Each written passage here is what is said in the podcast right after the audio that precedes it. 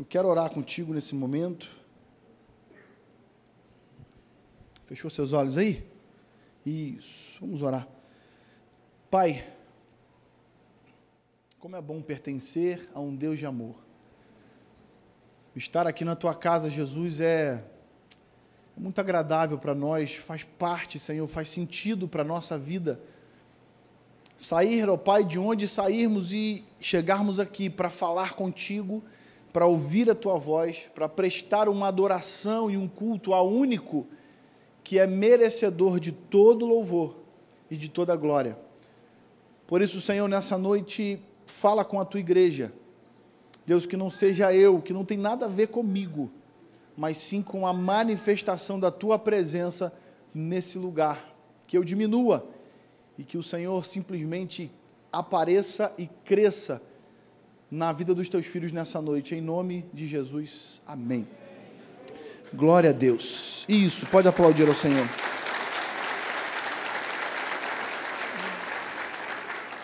Você pode abrir a sua Bíblia aí comigo? Livro de Mateus, o capítulo 25. Nós vamos ler alguns versículos aqui. Mateus capítulo 25, do 24 ao 34.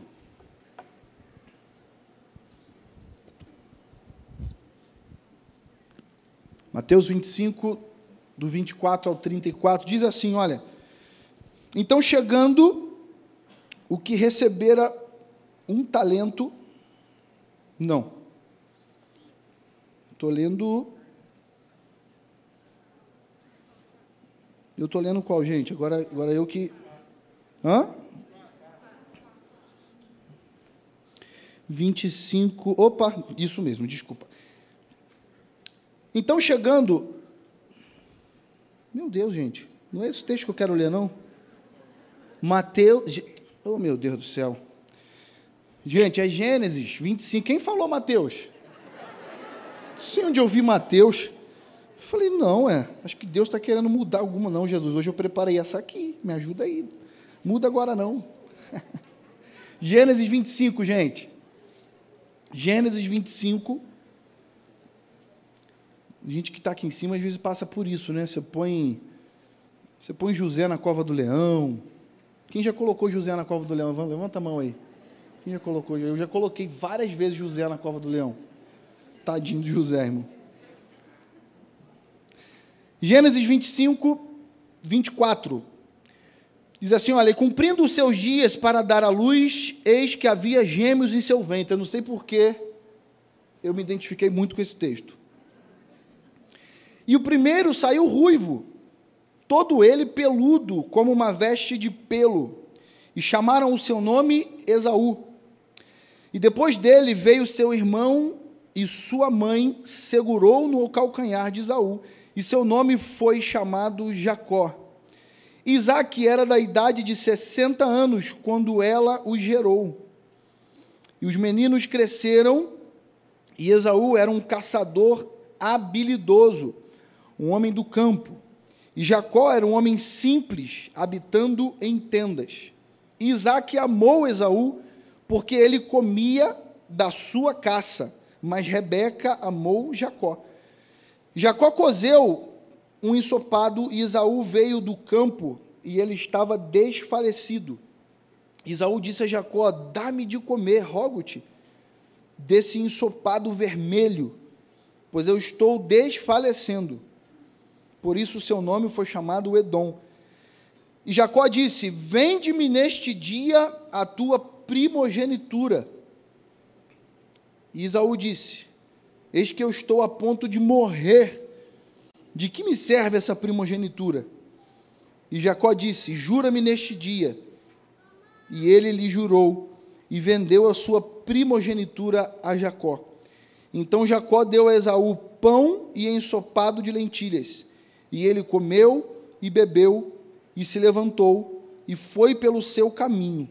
Assim Esaú desprezou a sua primogenitura. O tema da palavra de hoje que eu quero compartilhar com você é quanto vale? Pergunta para quem está do teu lado assim, quanto vale? Fala assim para ele, está valendo quanto?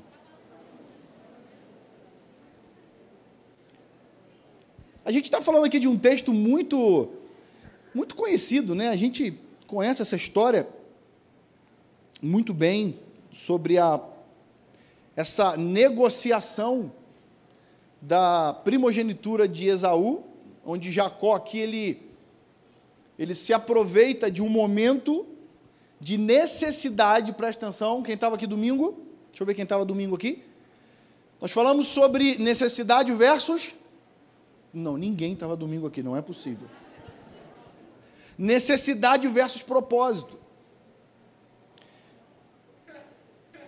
parabéns Ronaldo, então olha só, a gente está vendo aqui um cenário de alguém que estava necessitado de algo e trocou o seu propósito por simplesmente uma necessidade.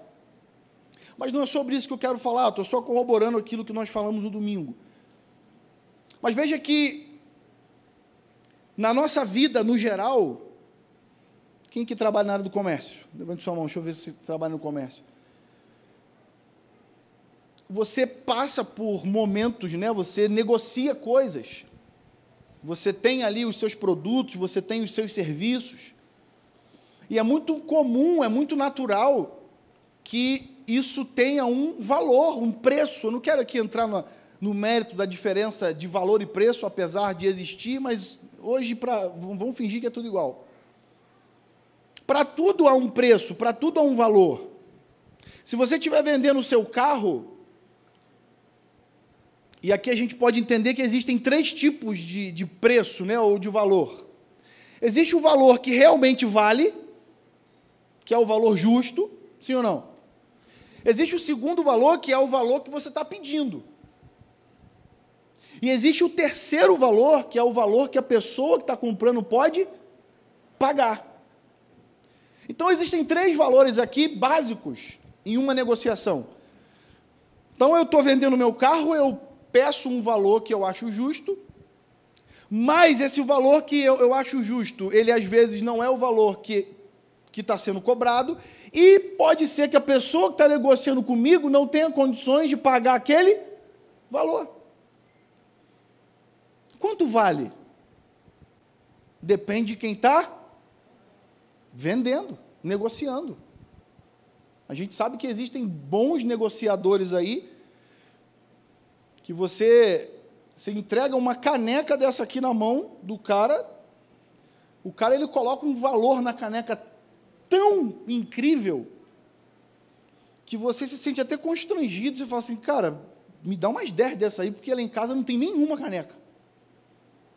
Porque você, aliás, porque ele convence você do valor que aquele produto, aquele, aquele item tem.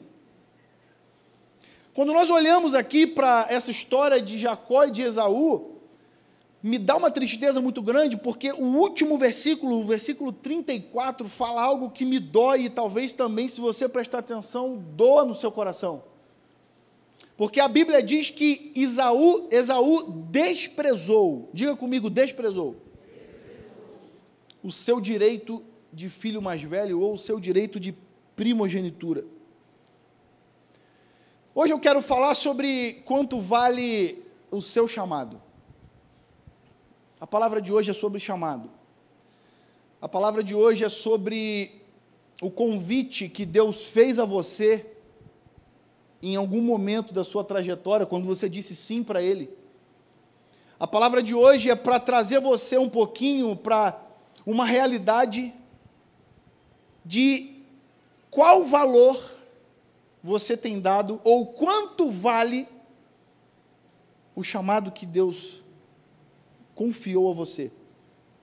Eu não sei se você sabe, mas o primogênito, dentre algumas algumas coisas boas que, que existia, mas eu vou citar aqui duas. A primeira, o primeiro ponto muito interessante de um primogênito, você vai ver isso Lá no livro de Deuteronômio, quando você, quando Moisés vai falar sobre a, a lei da primogenitura, Você vai ver Moisés falando que o primogênito ele tinha direito a substituir o seu pai, ou seja, tudo aquilo que o pai tocava, tudo aquilo que o pai conduzia, inclusive a parte espiritual. O filho primogênito, ele assumia toda aquela parte. Segunda coisa interessante que um filho primogênito ele, ele ganhava, ele tinha direito a duas partes da herança. Então imagina que se nós temos aí 100 mil reais para dividir, o filho primogênito ele teria direito a 66 mil reais dessa herança. Eu não quero aqui entrar em toda essa questão, mas no mínimo, no mínimo Esaú poderia ter pensado nisso. Naquilo que talvez estaria por vir, aquilo que talvez ele poderia ganhar ou herdar ou absorver mas a Bíblia ela é muito clara quando e essa palavra desprezar, irmão, é, é, é muito pesado, sim ou não? Você conhece alguém que, ou, ou melhor, né? Vou inverter a pergunta. Você já, em algum momento da tua vida, você já desprezou alguém? Seja sincero. A pessoa que se sente desprezada, eu, eu, eu imagino que seja um sentimento terrível. E obviamente eu não quero falar aqui da vida de Isaac, pai desses meninos, mas eu quero falar sobre o nosso pai. Eu quero falar sobre o meu Deus, o seu Deus, quando ele entrega para mim e para você um chamado para que nós possamos conduzir na nossa vida esse chamado e muitas vezes nós estamos desprezando o nosso chamado.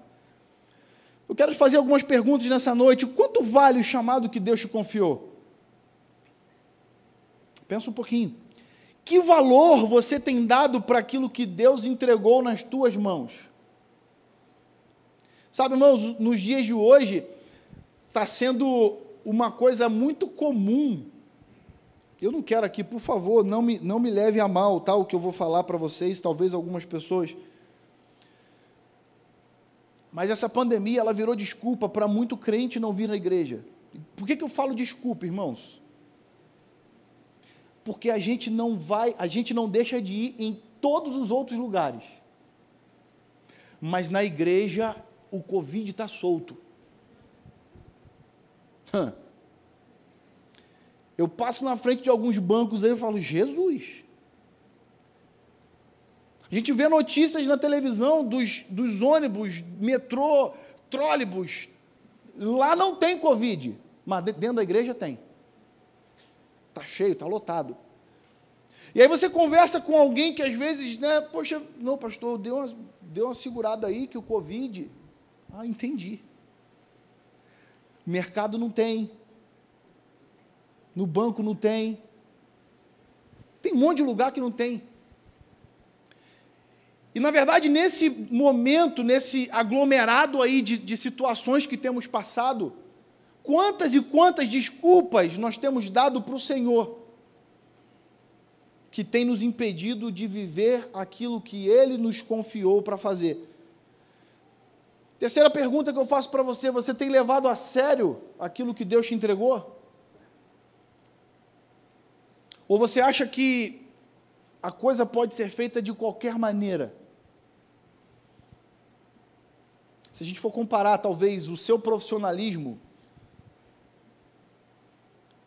com a, a, a, forma que você leva o seu chamado na igreja, quem ganharia? Será que lá no seu trabalho você monta uma planilha de Excel perfeita, com várias macros, com gráficos mirabolantes? Você aprendeu, você fez um curso de BI, de Power BI, para poder deixar lá as suas planilhas mais informativas para quando seu chefe te pedir um relatório, você tem tudo aquilo lá, um dashboard perfeito. E aí você se empenha, se esmera, você busca conhecimento, porque o seu trabalho te dá ganho, você ganha dinheiro do seu trabalho. Mas quando a gente fala de coisas de Deus, ah, Deus ele sabe de todas as coisas. Quem já falou isso? Deixa eu levantar a mão primeiro para você não ficar não levantar a mão sozinho. Quem já foi em alguma igreja e ouviu a pessoa cantar assim, ó, irmão, eu tô, eu tô tossindo, tô com muito catarro no pulmão, mas é para Jesus e está tudo certo. Quem já ouviu isso? Há um conceito errado já implantado desde minha avó mocinha. Que Deus ele recebe o quê? Qualquer coisa, porque ele é, ele é misericordioso, ele sabe tudo, ele conhece todas as coisas. Ele sabe que hoje eu estou com um pigarro muito forte, então eu vou, eu vou aqui, sabe, cantar, eu vou. Pastor, você está fazendo apologia o quê? A, ser, a ser perfeccionista? Não. Eu estou dizendo que nós precisamos buscar dar excelência para o Senhor. Porque o seu chefe no trabalho exige isso de você. Como que eu, que sou um voluntário da igreja, não exerço, estou dando um exemplo aqui, tá, irmão? Graças a Deus, o nosso time de voluntário é incrível. Mas só estou dando um exemplo. Como que eu, como voluntário, eu posso dar qualquer coisa para Deus? Se lá fora o mundo corporativo me exige o melhor. Então eu tenho levado a sério esse chamado? Ou de alguma forma eu tenho desprezado algumas coisas. Quarta pergunta: será que alguém está botando um preço no chamado que você tem? O que seria esse preço? Seriam as coisas que às vezes nós trocamos. Seriam as coisas que às vezes nós colocamos em primeiro lugar. Seriam as coisas que às vezes nós dizemos assim: Senhor, o Senhor sabe que hoje, sabe, é, e aí não vai dar. Isso é o preço que você está colocando no seu chamado, naquilo que Deus confiou a você. Essa palavra, irmãos, de hoje, eu confesso para você uma coisa, ela cortou muito em mim. Doeu demais em mim. Porque eu não sei se você sabe, toda palavra que nós pregamos aqui, a primeira pessoa que recebe a palavra é quem está falando. Eu não prego isso primeiro para a igreja. Essa palavra primeiro é pregada para mim. Se não fizer sentido para mim, eu não prego para a igreja. Porque eu não vim aqui é, é, jogar um, um, uma, uma indireta para você, eu vim aqui pregar para fazer sentido para a minha vida e para você. Amém? Quinta pergunta: Você negociaria o seu chamado à base de troca? A gente vai numa, numa loja de, que vende água de galão, e como é que você faz lá? Ou aquela coca, né? Retornável. Alguém pode dar um glória aí pela aquela coca retornável? Meu Deus. Você chega lá na, na venda e você tem que dar aquela, aquele frasco retornável para você poder ter o, o cheio. É uma troca. E aí eu te pergunto: você tem você tem usado o seu chamado e você tem, de repente, colocado ele à base de troca para alguma coisa? Será que o mundo tem oferecido coisas para você, para você em algum momento colocar em xeque o chamado que Deus confiou a você? Com base nisso, eu quero falar sobre três coisas que nós podemos aprender sobre chamado. Talvez você está falando assim, pastor, mas eu já cansei de ouvir falar desse negócio de chamado.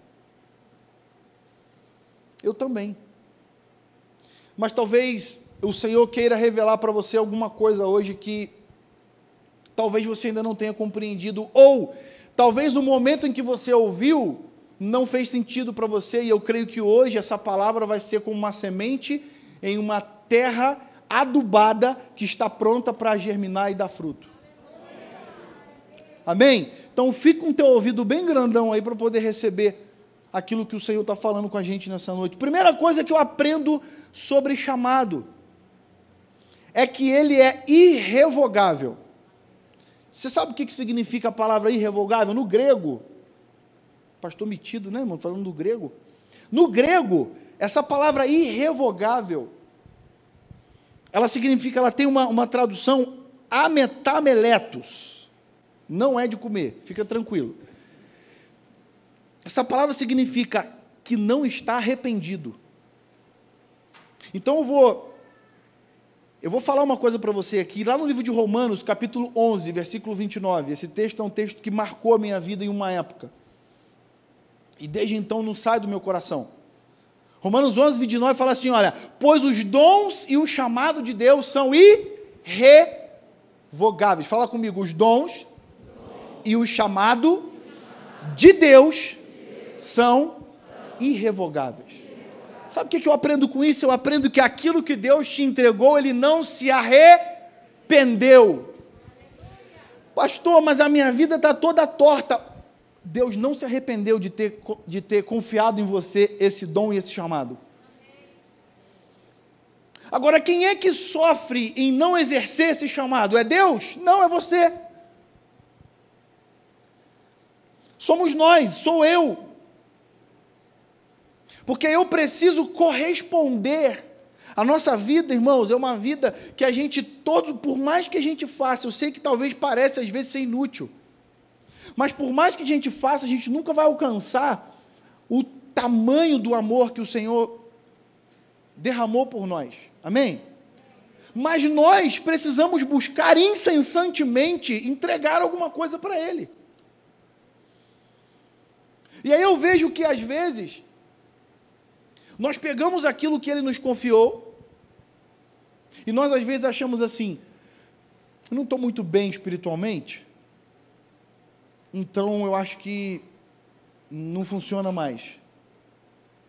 Deixa eu te falar uma coisa, irmão. Tá aí, é teu, se vira para botar em prática. Tá bom para você assim? Vira para essa pessoa bonita e fala assim, ó, se vira, irmão, o problema é teu. Ó, se você está mal espiritualmente, se esse negócio não está indo bem, deixa eu te falar uma coisa: o dom e o chamado é irrevogável. Se vira aí, meu irmão, resolve com o Pai das Luzes lá. Vai dobrar teu joelho. Mas, pastor, mas você não pode me ajudar? Eu? Te ajudar? Estou te ajudando. Se vira. Vai buscar o Senhor. Eu não posso fazer por você, eu posso te orientar, mas fazer por você não. E a boa notícia disso tudo é: é irrevogável, querido. Pastor, mas eu pequei há 15 anos atrás. Que bom, porque eu acho que eu pequei hoje. Eu acho não, né, irmão? Tenho certeza. Mas, pastor, mas sabe, ano passado eu, eu, eu levava uma vida. É irrevogável. Volte às primeiras obras. Que o Senhor vai começar a te usar novamente. Eu já ouvi muito de, de, de algumas pessoas ao longo do tempo, né, você vai ouvindo isso. A pessoa chega para você, pastor, porque Deus já me usou muito, e aí eu quero, e eu tenho dom, eu, eu vou só dando corda, né, só ouvindo. Porque, pastor, eu já fiz isso, e é. legal, querido. Aí eu deixo falar, e no final eu falo assim, e, e hoje? Não, hoje eu estou meio parado, sabe, pastor? As coisas estão meio difíceis, sabe, Covid. Irmão, Vamos embora. Deus quer te usar. Deus quer acender uma chama de volta nesse coração, porque Ele disse para você, é irrevogável, Ele não quer de volta. Amém? Segunda coisa que eu aprendo. Agora sim, Mateus capítulo 25. Pastor querendo começar do final para Segunda coisa que eu aprendo sobre o chamado, esse, o chamado, ele é segundo a sua capacidade. Eu quero desmistificar uma coisa aqui hoje para gente, irmão. Não é heresia, não. Você já deve ter ouvido falar essa heresia em algum lugar, mas eu, eu quero hoje desmistificar isso aí do teu coração, em nome de Jesus. Você já deve ter ouvido muito assim, ó, Deus escolhe, Deus não escolhe os capacitados, mas capacita os escolhidos. Aleluia, glória a Deus. Quem já ouviu isso aqui? Levanta a mão, sem vergonha nenhuma. Agora baixa e fala, quem já falou isso, levanta a mão aqui para eu ver. É, é verdade. Deus não escolhe os capacitados, mas capac... aonde que isso está na sua Bíblia? Me mostra isso na sua Bíblia. Mateus 25, 14 está escrito assim: olha, na minha Bíblia, está tá escrito assim na minha Bíblia, ó. na sua também. E também será como o homem que, ao sair de viagem, chamou seus servos e confiou-lhes os seus bens. A um deu cinco talentos, e a outro dois, e a outro um. A cada um de acordo com a sua hã? Capacidade. Fala, capacidade. Aí eu, eu, eu, eu olho para o meu irmão, eu olho para o pastor Davis, que prega muito, e aí eu, cara, eu quero pregar igual a ele. Irmão, Deus deu algo sobre a vida dele, eu tenho que buscar a minha. Aí quem canta vai olhar para o outro, cara, eu quero. Tudo bem, você pode treinar, você pode buscar, mas olha só, isso não pode gerar frustração no teu coração, porque é a cada um o Senhor deu segundo a sua capacidade. Êxodo 18, quando Moisés estava lá conduzindo o povo, e Jetro, o sogro dele, chega para ele e fala assim: Moisés, se você continuar conduzindo o povo assim, você vai morrer. E aí Moisés fala assim: Como assim, sogro? Que história é essa? E Jetro falou: oh, Rapaz, é verdade, olha quantas pessoas você está tentando aconselhar, falar, falar, falar, você não vai dar conta. Daqui a pouco você vai ser igual os pastores lá do século 21, estão morrendo, estão infartando, porque estão querendo fazer tudo. É ou não é? Não faz assim não, Jetro. Ô, ô Moisés. Faz o seguinte, olha, separa nesse grupo aí maiorais de 100, maiorais de 50, maiorais de 30. Sabe o que eu aprendo com Jetro lá no livro de Êxodo? Olha só, desde a antiguidade, eu aprendo que se havia alguém com capacidade de gerenciar 100 pessoas, Jetro estava dizendo para Moisés: Moisés, essas pessoas têm capacidade de cuidar de 100. Aquele ali só tem capacidade de cuidar de 50. O problema é que às vezes nós queremos nos comparar com quem tem uma capacidade diferente da nossa. Ei, meu irmão, o chamado é individual, o chamado ele é irrevogável, mas o chamado também é segundo a sua capacidade. Não queira se comparar com o chamado do outro.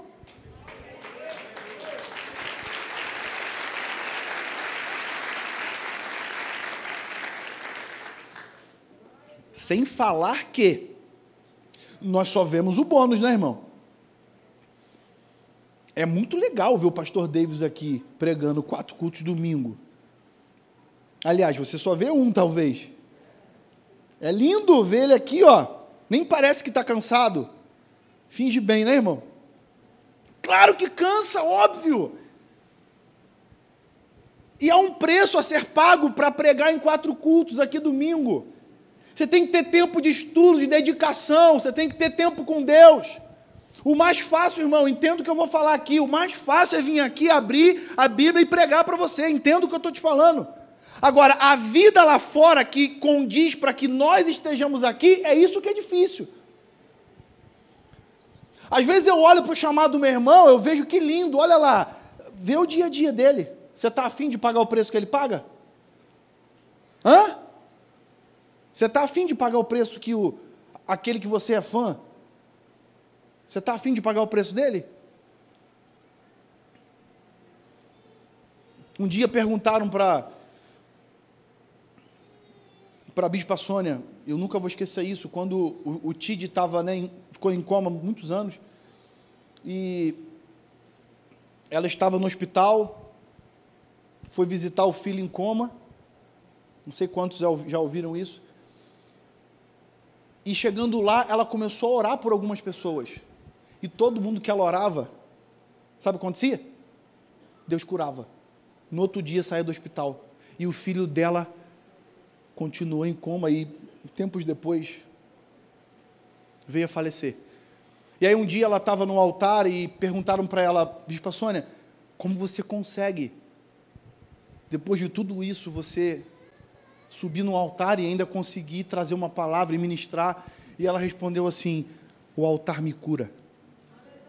Sabe o que é isso, irmão? É entender que a capacidade que o Senhor deu para a vida dela, para vivenciar aquele chamado, é para ela. Não queira ser a outra pessoa. Número 3 e último. Efésios capítulo 4, versículo 1. Essa talvez vai chocar você o que eu vou te falar agora. Porque você a vida inteira deve ter ouvido o contrário. A gente já até cantou, a gente até canta, né? Às vezes assim, você até canta uma música. E não estou aqui dizendo que está totalmente errado, não. A gente canta e tudo, é uma letra bonita. Mas eu quero provar para você biblicamente que a visão é um pouquinho diferente. A terceira coisa que eu aprendo com o chamado é que ele não é meu.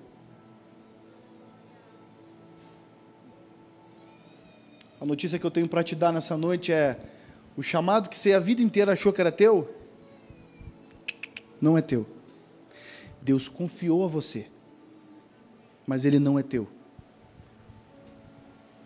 Por isso que eu volto agora lá na história de Esaú. Você sabe por que, que Esaú negociou a primogenitura dele? Fala assim, por quê, pastor? Porque era dele. A primogenitura era dele. Ele tinha o direito de ter aquela primogenitura. Ele nasceu primeiro. Aquilo foi herdado, era dele. Então, aquilo que é meu, eu faço o que eu quiser com ele. Mas fala assim comigo, mas o chamado não é meu. E porque não é meu, eu não faço o que eu quero. Eu faço o que o dono dele quer. Como que você está conduzindo esse chamado que não é seu? Olha o que, que Efésios capítulo 4, versículo 1 diz como prisioneiro no Senhor, rogo-lhes que vivam de maneira digna do chamado que vocês receberam. Fique em pé aí no seu lugar.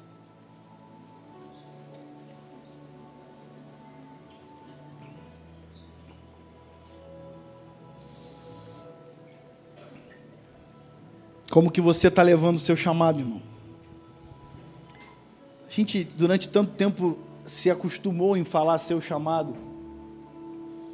Como que você está conduzindo, como que você está levando o chamado que um dia Deus entregou a você? E eu estou falando para quem está aqui mesmo, para você que está em casa assistindo a gente. Tem uma frase, uma frase que marcou a minha vida de John Wesley. Essa frase fala assim: olha, anota no teu coração essa frase. Eu me coloco em chamas e o povo vem para me ver queimar. Eu vou ler de novo para você. Eu me coloco em chamas e o povo vem para me ver queimar. Não me preocupo com o que pode acontecer daqui a 100 anos. Aquele que governa o mundo antes de eu nascer cuidará disso igualmente quando eu estiver morto.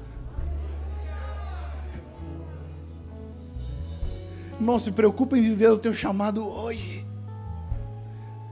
Quantas pessoas o diabo está tentando ludibriar, quantas pessoas o diabo está tentando usar de sofismas, que são mentiras com cara de verdade, quantas pessoas o diabo está tentando enganar para poder fazer com que você pare de viver esse chamado que o Senhor confiou nas tuas mãos. Essa é a noite que o Senhor separou para você vir até esse lugar e ouvir, ei meu irmão, volte às primeiras obras. É tempo de voltar às primeiras obras. Essa música que nós cantamos aqui, está sendo cantada baixinho aqui, tem que ser a verdade no teu coração, Senhor. Eu não vejo a hora de te encontrar. Eu não vejo a hora de, de queimar e as pessoas me verem queimando, não simplesmente para me ver queimar, mas para saber que o Senhor está em mim.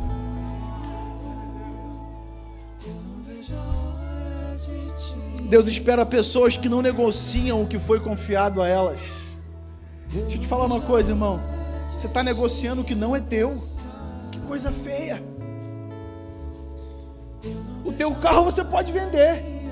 A sua casa você pode negociar. Mas o chamado que Deus colocou na tua vida, não. Todas as vezes que eu falo de chamado, meu coração ele arde, porque um dia, quando eu disse sim para Jesus, nós começamos a viver algumas coisas na nossa vida, eu, minha esposa, Nicole até então e agora as meninas. Eu vou dizer uma coisa para você, irmão. Nem eu e nem a minha casa não nos arrependemos em momento algum de em todo momento que o Pai da eternidade falou para a gente: vem, nós falamos, Senhor, sim, eis-me aqui, envia-me a mim, eu vou para onde o Senhor quiser, porque já não vivo mais eu, Cristo vive em mim. Essa tem que ser a verdade da tua vida.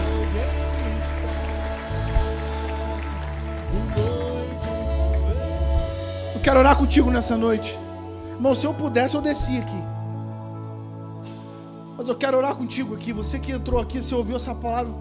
Pastor, eu precisava disso. Meu fogo estava mais baixo do que aquela velhinha de aniversário. Eu precisava ouvir uma palavra hoje sobre chamado, porque essa chama ela ardeu de volta no meu coração. Porque isso voltou a queimar dentro de mim. Eu não quero mais, eu estava negociando aquilo que nem meu era. E eu achando que era meu. Olha só.